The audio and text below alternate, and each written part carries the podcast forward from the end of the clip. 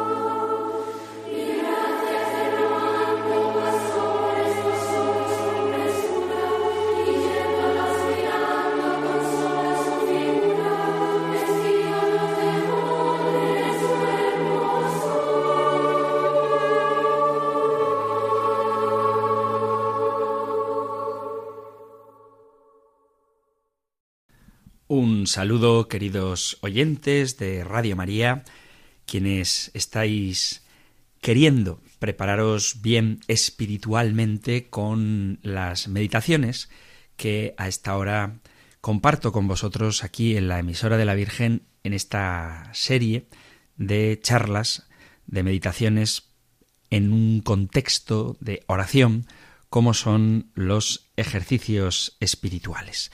Vamos a continuar con otra de estas reflexiones que espero que nos vayan ayudando para plantearnos de una manera seria nuestra vida cristiana y ver qué aspectos tenemos que cambiar. Digo de nuestra vida cristiana, pero en realidad esta expresión vida cristiana no me parece del todo adecuada porque daría la sensación de que tenemos muchas vidas, la vida laboral, la vida deportiva, la vida familiar y la vida cristiana, cuando lo cierto es que no tenemos más que una sola vida, como dice, por cierto, la palabra de Dios, y después de ella el juicio.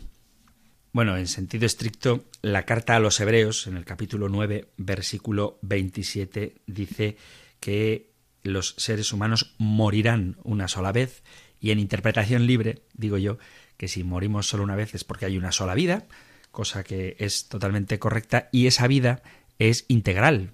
Integral quiere decir que integra en sí mismo que en esta misma vida están todos los aspectos de nuestra existencia y lo que debería envolverlos todos es nuestra relación con Dios, nuestra relación con Cristo. Por lo tanto, toda nuestra vida es cristiana y ya comamos, ya bebamos, hagámoslo todo en nombre del Señor Jesús. Y de eso se trata, de poder integrar todas las realidades de nuestra existencia en la persona de Jesucristo. Por eso os decía que la expresión vida cristiana, nuestra vida cristiana, no me gusta porque todo es vida cristiana. Y por lo tanto, de lo que se trata es de integrarnos a Jesucristo en toda nuestra vida. Vamos a comenzar pues con la reflexión de hoy que os adelanto que será sobre el pecado, pero antes vamos a invocar en una sencilla oración al Espíritu Santo.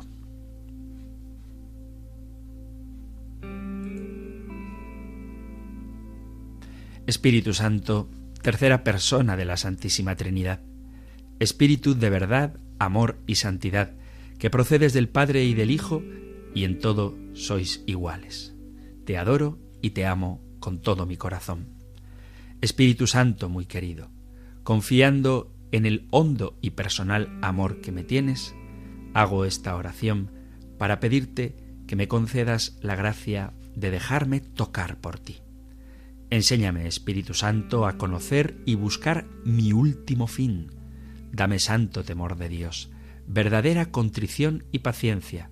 No me dejes caer en pecado.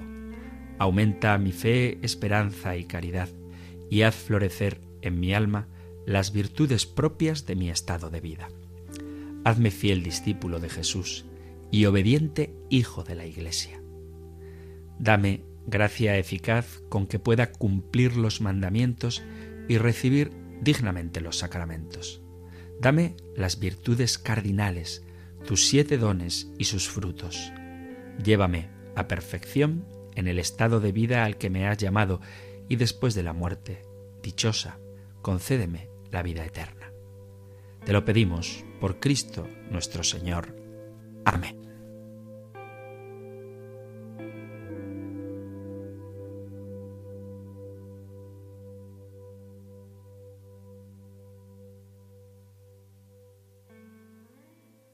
Vamos a reflexionar hoy sobre la realidad del pecado, el misterio del pecado, esta verdad, esta realidad existencial de la que podemos hablar desafortunadamente no solamente en teoría, sino que experimentamos en nuestra propia carne lo que supone vernos impedidos muchas veces para hacer el bien que queremos y una inclinación natural, no deseada por Dios, sino fruto del pecado original, a alejarnos de lo que es la voluntad del Padre.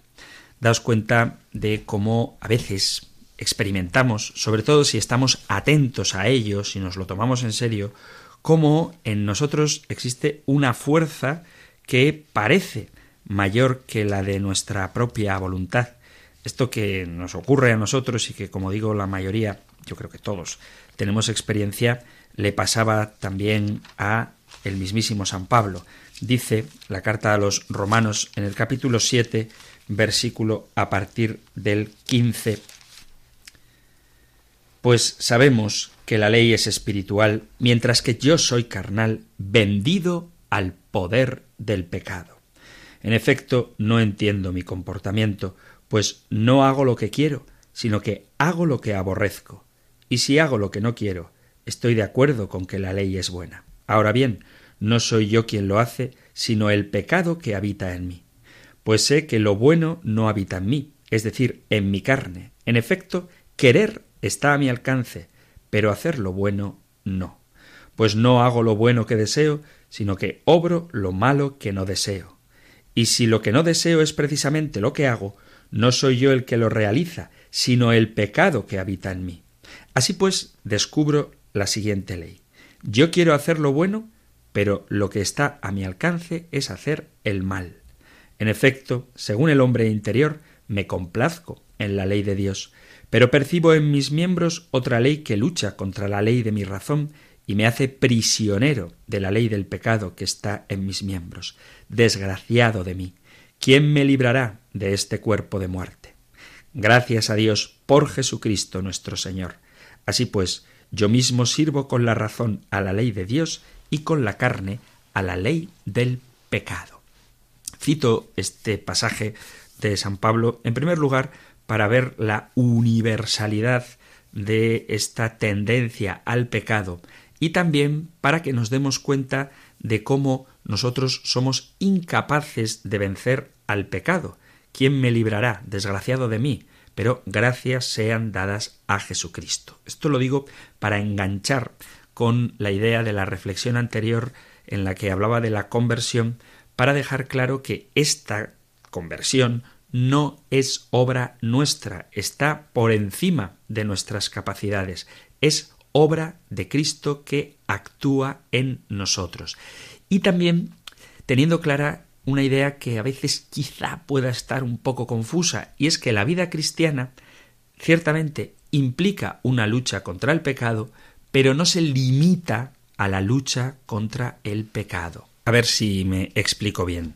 Ser cristiano significa, como dice la propia Sagrada Escritura, luchar contra el pecado y para ello tenemos que estar pertrechados con las armas de la luz. La vida del cristiano es verdad, es una milicia que requiere fuerza y valentía para resistir las tentaciones del diablo y anunciar la verdad. Pero esta lucha hay que entenderla como algo bello, porque cuando el Señor vence en cada paso de nuestra vida, nos da un gozo y una felicidad grande. Es el propio San Pablo, en la carta a los Efesios, en el capítulo 6, donde utiliza un lenguaje militar, en un contexto en el que nos anima a esa lucha. No es un contexto de miedo, de temor, de pusilanimidad, ni mucho menos de rendirnos, sino es un contexto en el que el propio Pablo nos anima a pertrecharnos, dice él, con las armas de la luz. Capítulo sexto de la carta a los Efesios, a partir del versículo 10, dice, Por lo demás, buscad vuestra fuerza en el Señor y en su invencible poder. Por eso cuando decía que la vida cristiana no es solo lucha contra el pecado, lo quiero expresar para insistir en que lo propio de la vida cristiana es el amor de Dios.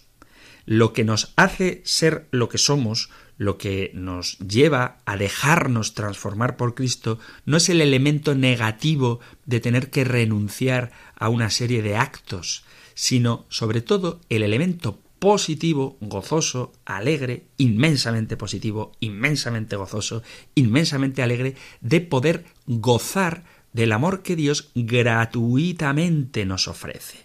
Y un Dios que es omnipotente, que es soberano, soberano sobre todas las cosas, y cuyo poder es infinito. De ahí que, a pesar de la mordida, de la herida del pecado, a pesar de esa experiencia de debilidad que todos tenemos, tenemos que experimentar todo esto desde la perspectiva del infinito poder de Dios. Por eso dice San Pablo, sigo, os repito, carta a los Efesios capítulo 6 versículo 10, por lo demás, buscad vuestra fuerza en el Señor y en su invencible poder. Poneos las armas de Dios para poder afrontar las asechanzas del diablo, porque nuestra lucha no es contra hombres de carne y hueso, me atrevería a decir, ni siquiera contra nosotros mismos, que somos de carne y hueso, porque nuestra lucha no es contra hombres de carne y hueso, sino contra los principados, contra las potestades, contra los dominadores de este mundo de tinieblas, contra los espíritus malignos del aire. Por eso, tomad las armas de Dios, no vuestras propias armas, Tomad las armas de Dios para poder resistir en el día malo y manteneros firmes después de haber superado todas las pruebas. Estad firmes, ceñid la cintura con la verdad y revestid la coraza de la justicia. Calzad los pies con la prontitud para el Evangelio de la paz. Embrazad el escudo de la fe, donde se apagarán las flechas incendiarias del maligno. Poneos el casco de la salvación y empuñad la espada del Espíritu, que es la palabra de Dios. Siempre en oración y súplica, orad en toda ocasión en el Espíritu, velando juntos con constancia y suplicando por todos los santos. Y luego dice San Pablo, consciente de cuánto necesita la oración de su comunidad, pedid también por mí, para que cuando abra mi boca se me conceda el don de la palabra y anuncie con valentía el misterio del Evangelio, del que soy embajador en cadenas, y tenga valor para hablar de él como debo. Por lo tanto, se necesita fuerza y valentía, porque no se trata de un combate sencillo, sino de un combate continuo contra el príncipe de las tinieblas. Este combate cerrado, en el que se nos ha enseñado que los enemigos de la vida cristiana son el demonio, el mundo y la carne, implica una lucha cotidiana contra la mundanidad, contra la envidia, la lujuria, la gula, la soberbia, el orgullo, los celos y todas esas pasiones que son las heridas del pecado original. Alguien podría preguntarse, pero no es que la salvación que nos da Dios es gratuita y la respuesta está claro. Sí, la salvación es gratuita, pero tú tienes que defenderla. Y como dice San Pablo, para hacerlo se necesita revestirse con la armadura de Dios porque no se puede pensar en una vida espiritual, en una vida cristiana, sin resistir las tentaciones, sin luchar contra el diablo. Y pensar que han querido hacernos creer que el diablo fuese un mito, una figura o una idea o una personificación del mal es un error. El diablo existe, esto dice el Papa Francisco, y nosotros tenemos que luchar contra él. La palabra de Dios lo dice. Y sin embargo, parece que hoy mucha gente no está convencida de esta realidad. Y claro, si tú crees que no hay enemigo, si tú crees que el demonio no existe, que el mundo es tu amigo y que la carne está para que le des todos sus caprichos, entonces la batalla está absolutamente perdida. La armadura de Dios, los detalles los da San Pablo, cómo ha de ser firmes, ceñida la cintura con la verdad. Por lo tanto, se necesita ante todo la verdad. La verdad en el sentido, si queréis, filosófico de la palabra, qué es verdad, qué no es verdad, la verdad sobre el hombre, la verdad sobre el mundo, la verdad sobre Dios, pero también la verdad sobre uno mismo. Por eso es tan importante no confundir el cristianismo ni la oración con una especie de reflexión de tipo psicoanalítico, no es eso la oración, pero es necesario conocerse, es necesario saber cuáles son las fuerzas interiores que te mueven, es necesario saber cuál es tu sensibilidad, tus motivaciones, tus sentimientos, tus emociones. Por eso es bueno dedicarse un tiempo a conocernos para saber qué es lo que le ofrecemos al Señor cuando le ofrecemos nuestra vida, porque si no podemos hacer una ofrenda a Dios de lo que nosotros somos sin saber exactamente qué es lo que le estamos entregando al Señor. Y sobre todo el amor a la verdad en todos los sentidos, porque el diablo es mentiroso y padre de la mentira, así lo llama Jesús, y se necesita revestir esta coraza con la justicia. No se puede ser cristiano sin trabajar continuamente por ser justos, los pies calzados con la prontitud para difundir el Evangelio de la paz. El cristiano es un hombre de paz y para ser persona de paz hay que tener paz en tu corazón, porque la paz es lo que te dará fuerza para la lucha, una paz asentada en la verdad y en la confianza en Dios. La carta a los Efesios dice, embrazad el escudo de la fe una cosa que debemos preguntarnos, ya que estamos de ejercicios espirituales, es cómo es mi fe. ¿Creo o no creo? ¿O creo un poco sí y un poco no? ¿Soy un poco mundano y un poco cristiano? Cuando recitamos el credo, ¿lo hacemos de memoria o somos conscientes de que sin fe no se puede seguir adelante, de que no se puede defender sin fe la salvación de Jesús? La vida cristiana, en resumen, puede considerarse una milicia, pero, vuelvo a repetir, una lucha bellísima, porque nos da esa alegría de que el Señor ha vencido en nosotros con su gratuidad de salvación. Aunque todos podemos dejarnos llevar por las pasiones, caer en algunas tentaciones, dejarnos arrastrar por las perezas, por las pasiones, aunque somos pecadores, no debemos desalentarnos porque el Señor está con nosotros y Él nos lo ha dado todo y nos hará vencer también en ese pequeño paso del hoy en nuestra batalla cotidiana con la gracia de la fuerza, de la valentía, de la oración, de la vigilancia y de la alegría. Esto lo digo con respecto a quienes tenemos la experiencia de San Pablo de que veo el bien que quiero y hago el mal que no quiero. Pero luego hay otro tipo de cristianos que ni siquiera ven el bien que quieren y se conforman con lo que hacen negando la realidad del pecado o minimizando lo que éste significa. Porque hay que reconocerlo con cierta tristeza, hay muchos cristianos que han perdido la noción de pecado. Y el pecado, en el fondo, es ir en contra de uno mismo, en contra de lo que somos, imagen de Dios.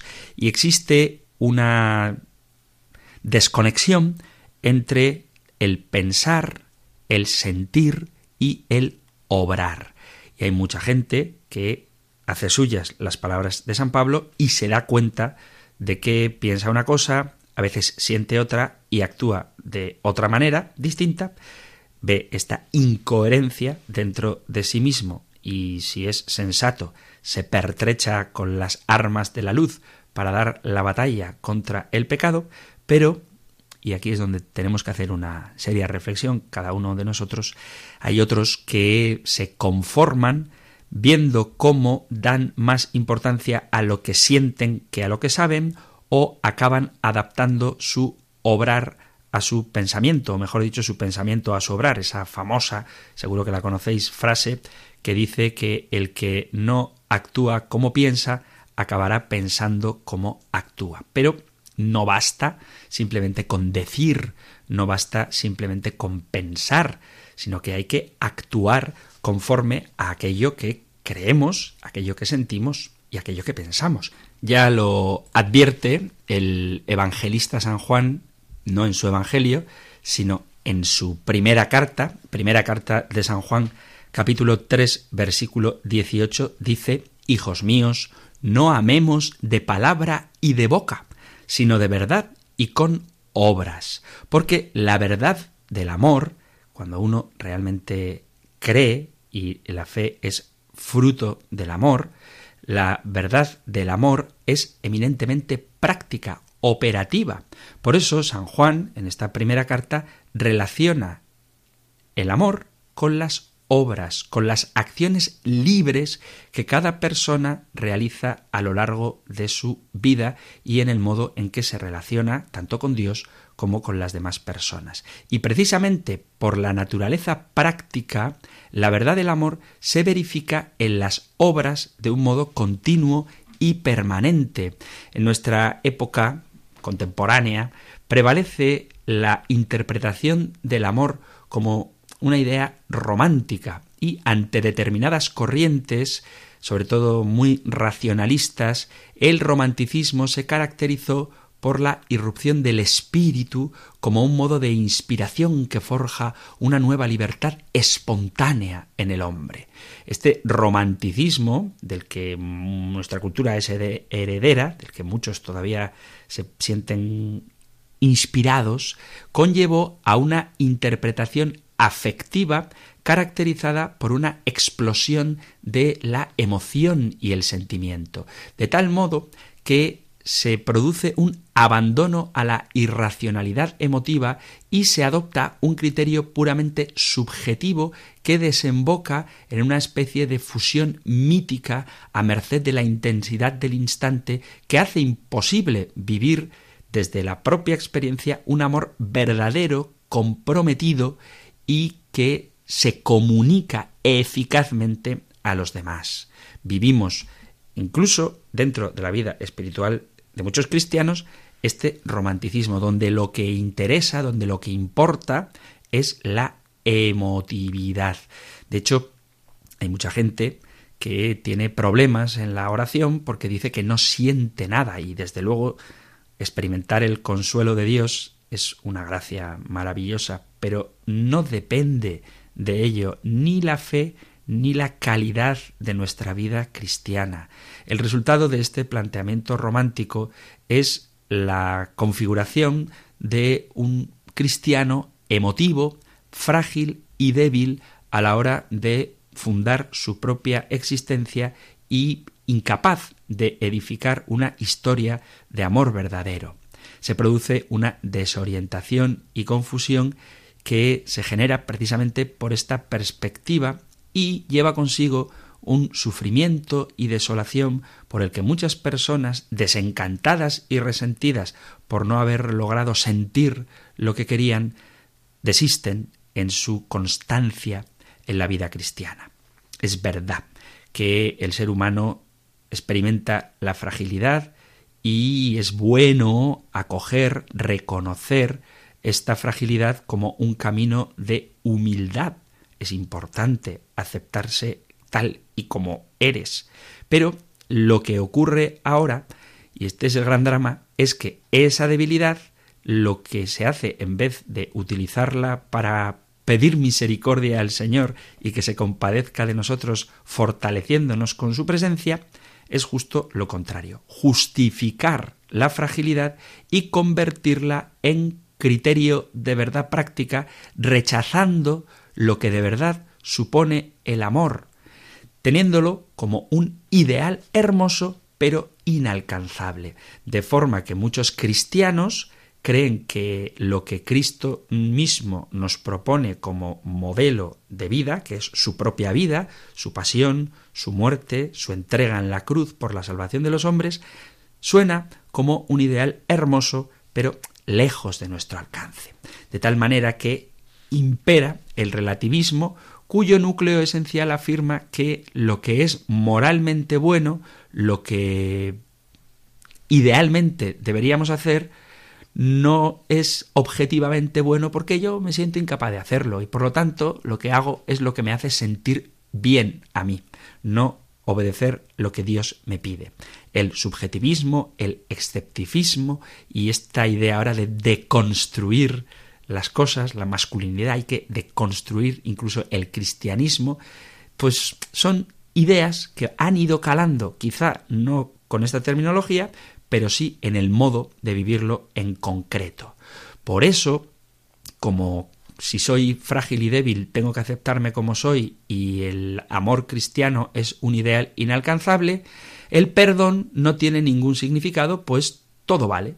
La confusión entre el bien y el mal hace imposible construir un modo de vida en el que tanto los individuos como las comunidades estén guiadas por el modelo de Jesucristo. Ahí hay mucha gente que cuando tú le invitas a perdonar como Cristo perdonó, te va a decir, pero es que yo no soy Cristo. Cuando le invites a alguien a ofrecerse en sacrificio, sirviendo a los demás como Cristo que lavó los pies a sus discípulos, te va a decir, ya, pero es que yo no soy Cristo. De tal forma que la debilidad, en vez de ser el argumento que nos haga aferrarnos a las armas de la luz, la oración, la palabra de Dios, el Espíritu Santo, las obras de caridad, el sacrificio, la mortificación, en vez de aprovechar nuestra fragilidad para decir que necesitamos de los sacramentos, especialmente de la Eucaristía y del sacramento de la penitencia, en vez de hacer eso, lo que hacemos es decir que, bueno, soy así y no puedo cambiar. Y justificamos nuestra mediocridad bajo una falsa, por supuesto, capa de humildad. Lo que se encierra detrás de este pensamiento de haber hecho de la fragilidad el criterio de verdad, se esconde un oscurecimiento de la realidad del pecado. Conviene dejar claro que la fragilidad propia de la finitud humana no tiene nada que ver con el pecado. Cuando uno identifica el pecado con la propia debilidad humana, se termina por culpar a Dios de las propias caídas. Ya decía el Papa Benedicto XVI, antes de ser elegido Papa, que hay una diferencia entre el hombre que se justifica a sí mismo delante de Dios y otro hombre que justifica a Dios delante de sí. La conclusión es que Cristo no habría padecido por los pecados de los hombres, sino que, por decirlo de alguna manera, habría cancelado las culpas de Dios. Y esta inversión perversa se debe al silenciamiento y a la relegación de la predicación sobre el pecado en nuestros días, que implica que el hombre de hoy no conoce ninguna medida ni quiere conocerla porque vería en ella una amenaza para su libertad. Hay una gran idolatría en nuestro tiempo y es la idolatría de la libertad. Es este nuevo ídolo al que se rinde culto de una manera desesperada. Y podríamos decir que todo pecado es, en realidad, un fracaso de la libertad.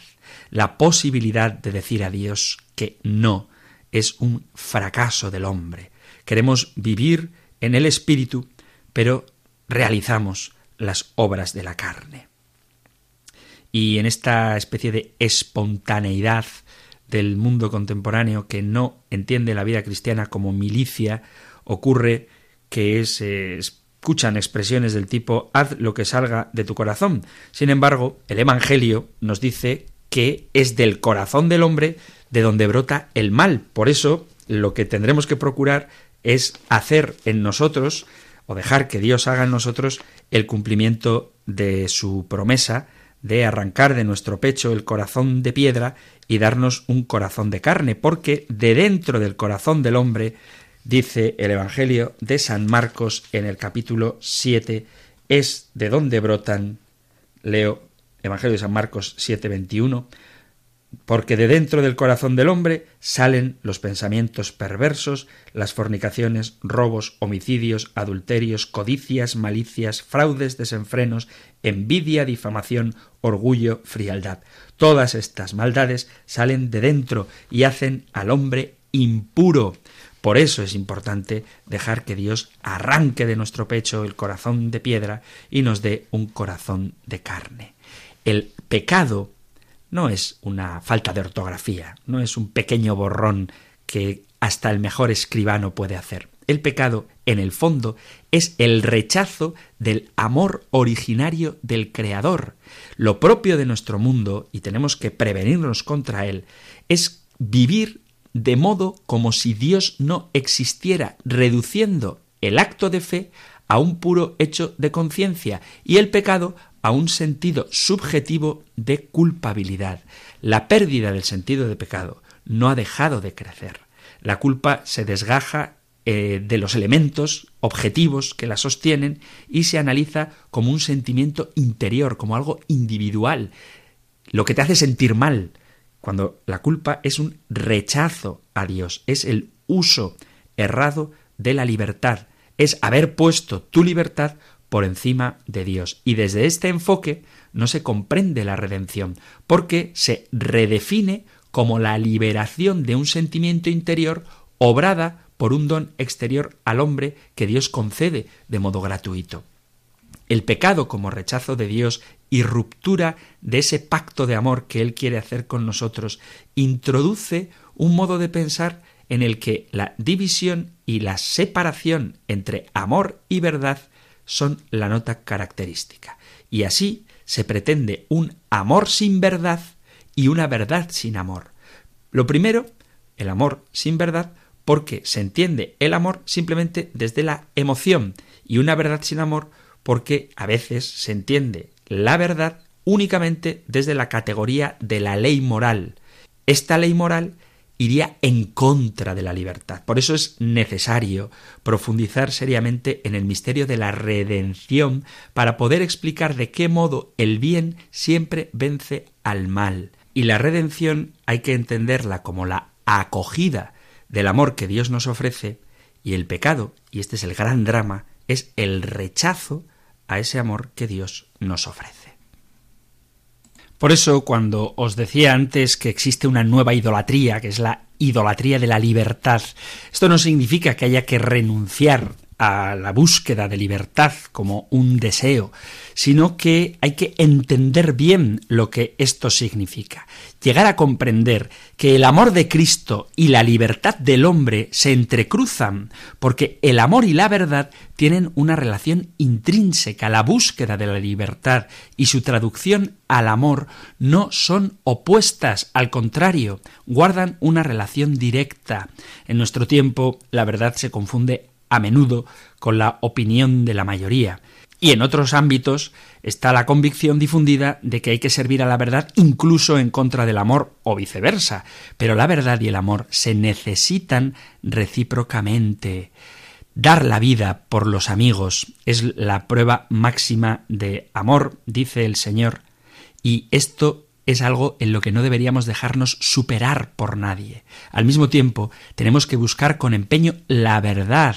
Ninguna obra espiritual, ningún trabajo dará sus frutos si no es en medio de grandes tribulaciones, porque el amor desafía a todo el hombre. Por lo tanto, no aceptéis como verdad nada que carezca de amor y no aceptéis como amor nada que carezca de verdad el uno sin el otro, se convierte en una mentira destructora. Y eso es el pecado, querer romper lo que Dios ha unido, querer disociar cosas que de suyo han sido hechas para permanecer juntas.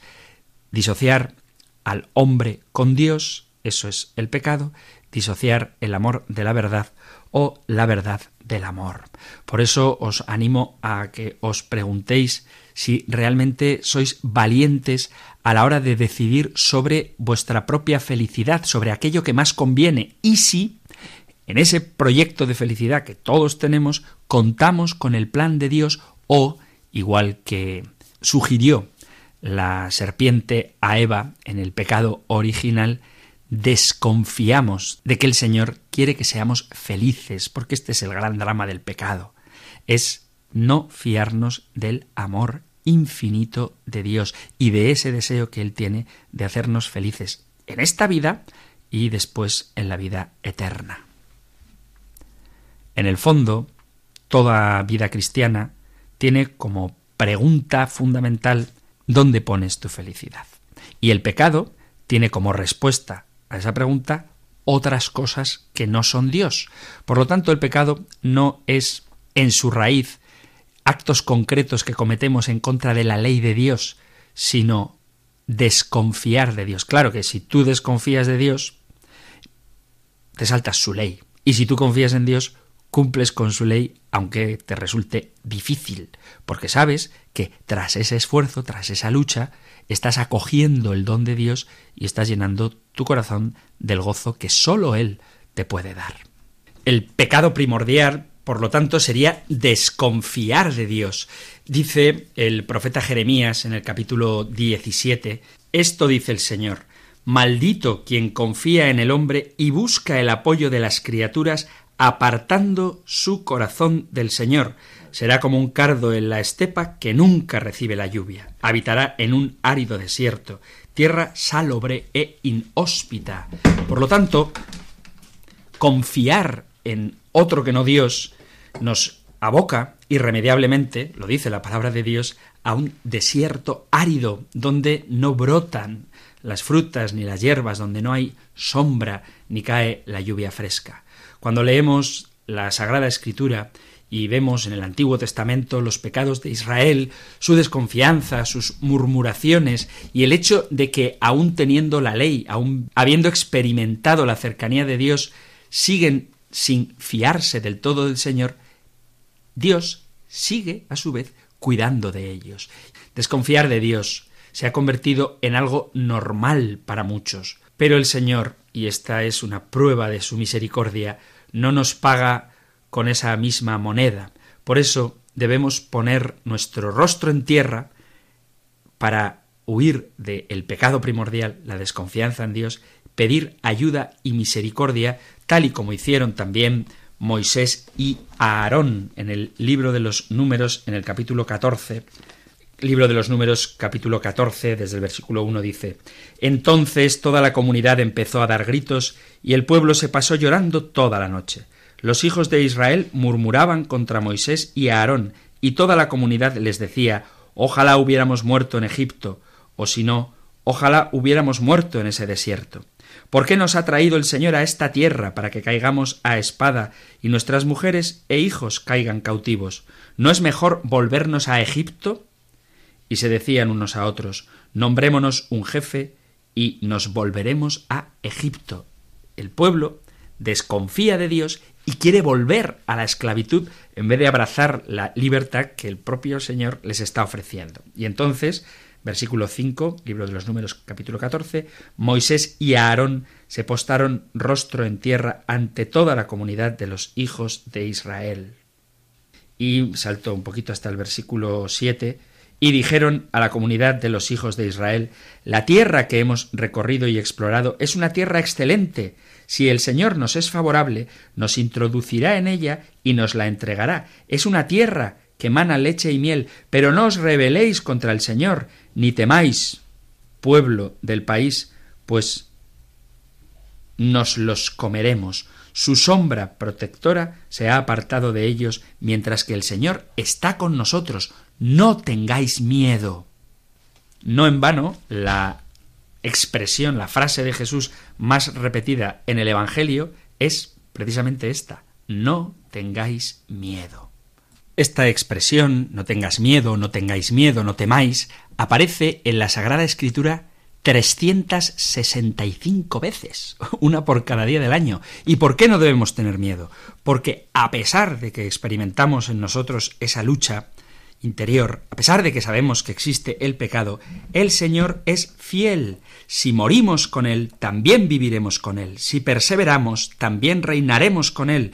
Si lo negamos, también Él nos negará. Si somos infieles, Él permanece fiel porque no puede negarse a sí mismo. Esto le dice San Pablo a Timoteo en su segunda carta, segunda carta a Timoteo, capítulo 2, versículo a partir del 11, que comienza, que no lo he leído, diciendo, es palabra digna de crédito. pues si morimos con Él, también viviremos con Él, si perseveramos, también reinaremos con Él, si lo negamos, Él nos negará, si somos infieles, Él permanece fiel, porque no puede negarse a sí mismo. Y aquí es donde reside nuestra confianza, y aquí es donde vencemos al pecado, cuando nos fiamos de Dios y dejamos que sean sus planes aquellos que nos den la felicidad. Y cumplir con el plan de Dios significa obedecer sus mandamientos y sobre todo depositar toda nuestra confianza en Él. Aunque experimentemos esta lucha interior del pecado, sabemos que Cristo ha vencido y en la medida en que tengamos esta convicción, unidos a Él, también nosotros podemos vencer el pecado. Lo que hago no lo entiendo, pues no hago lo que quiero, sino lo que aborrezco.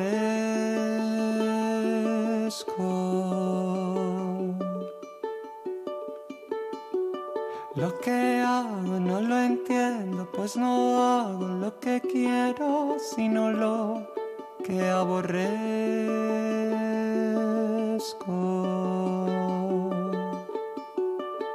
miserable de mí.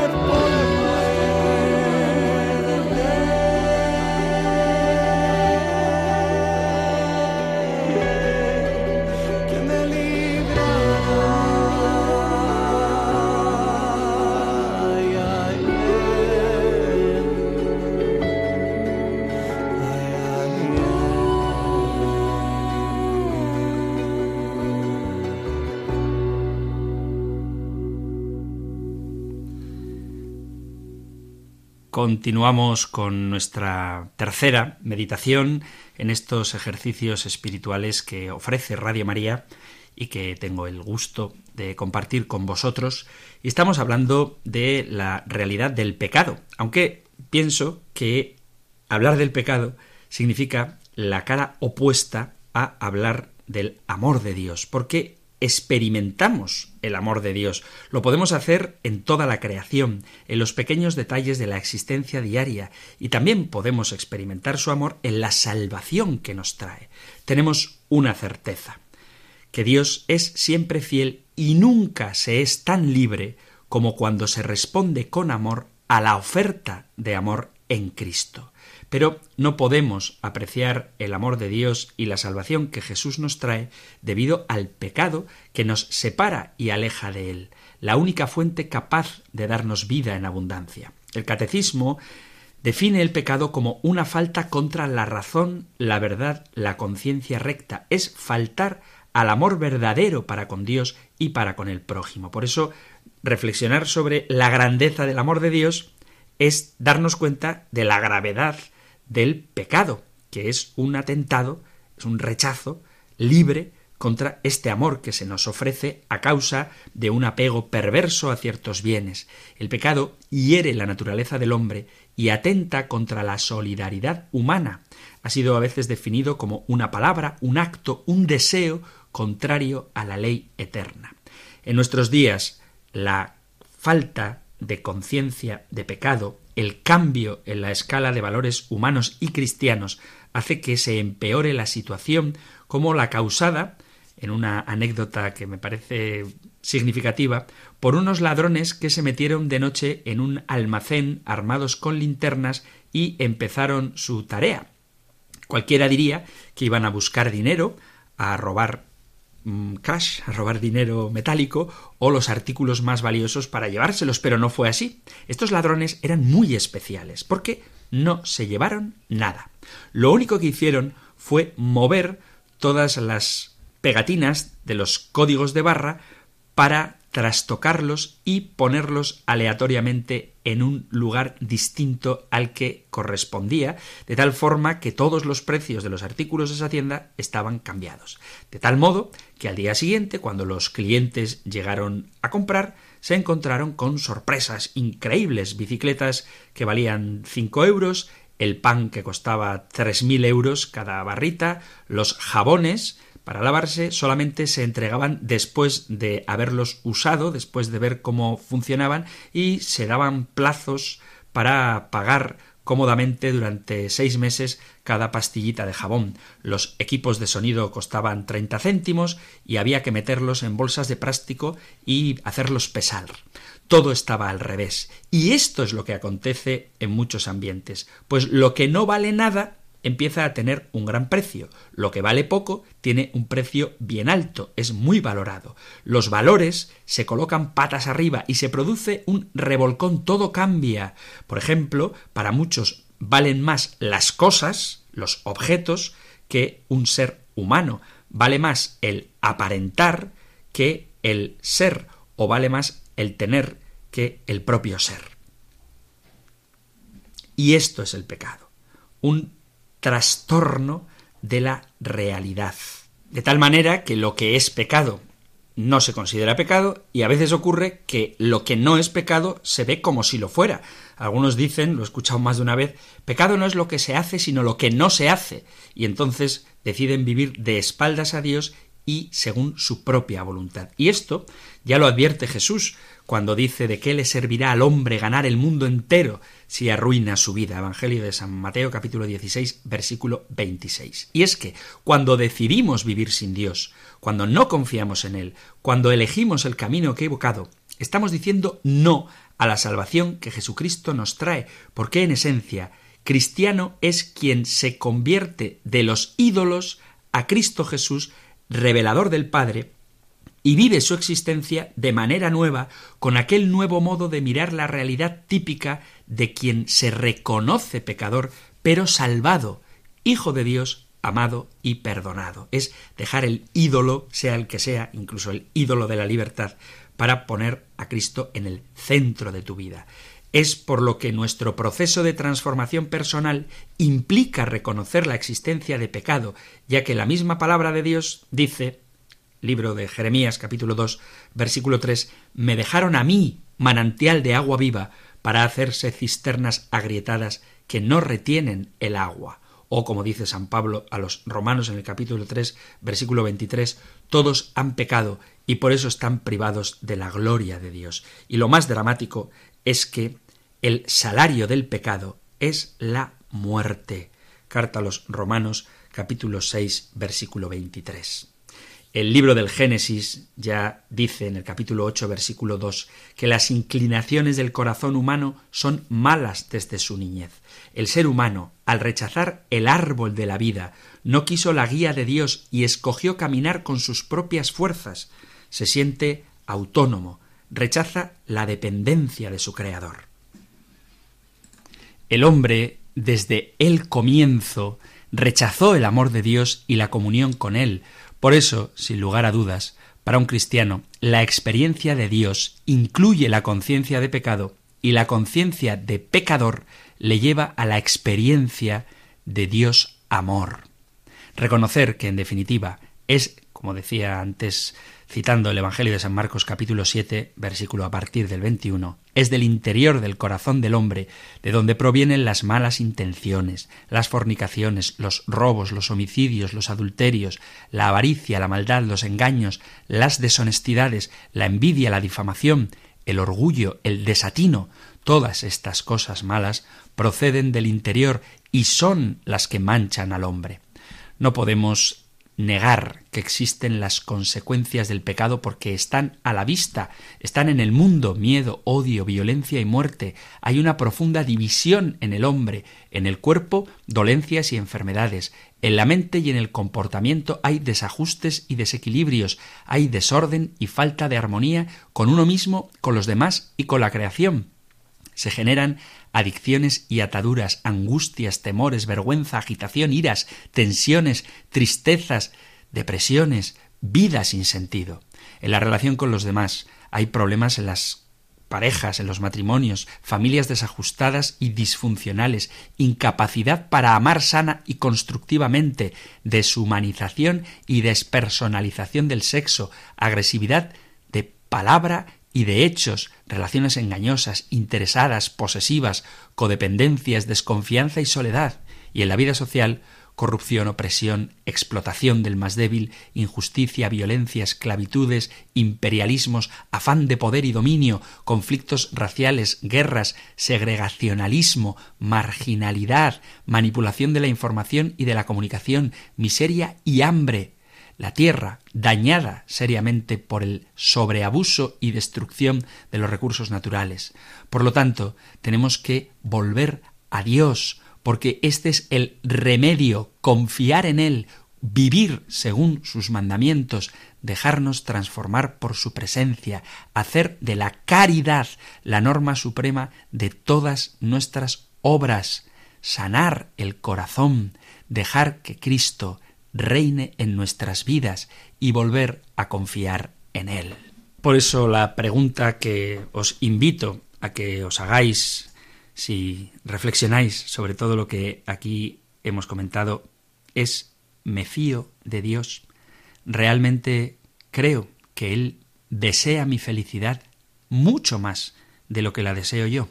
¿Estoy dispuesto a negarme a mí mismo para que sea la fuerza de Cristo la que me oriente. Voy a terminar leyendo un salmo que es muy cortito y que os animo a que lo aprendáis de memoria y lo utilicéis a modo de jaculatoria cuando busquéis, cuando tengáis la tentación de buscar la felicidad fuera de Dios. Es el Salmo 131. Señor, mi corazón no es ambicioso ni mis ojos altaneros. No pretendo grandezas que superan mi capacidad sino que acallo y modero mis deseos como un niño en brazos de su madre. Como un niño saciado, así está mi alma dentro de mí. Gloria al Padre, al Hijo y al Espíritu Santo, como era en el principio, ahora y siempre, por los siglos de los siglos. Amén. El Señor te bendiga y te guarde, el Señor ilumine su rostro sobre ti y te conceda su favor, el Señor te muestre su rostro y te conceda la paz. Y la bendición de Dios Todopoderoso, Padre, Hijo y Espíritu Santo, descienda sobre vosotros. Amén. Así concluye esta nueva meditación de los ejercicios espirituales que dirige el Padre Antonio López, sacerdote de la Archidiócesis de Pamplona y Tudela. Pueden volver a escuchar esta meditación en el podcast de Radio María.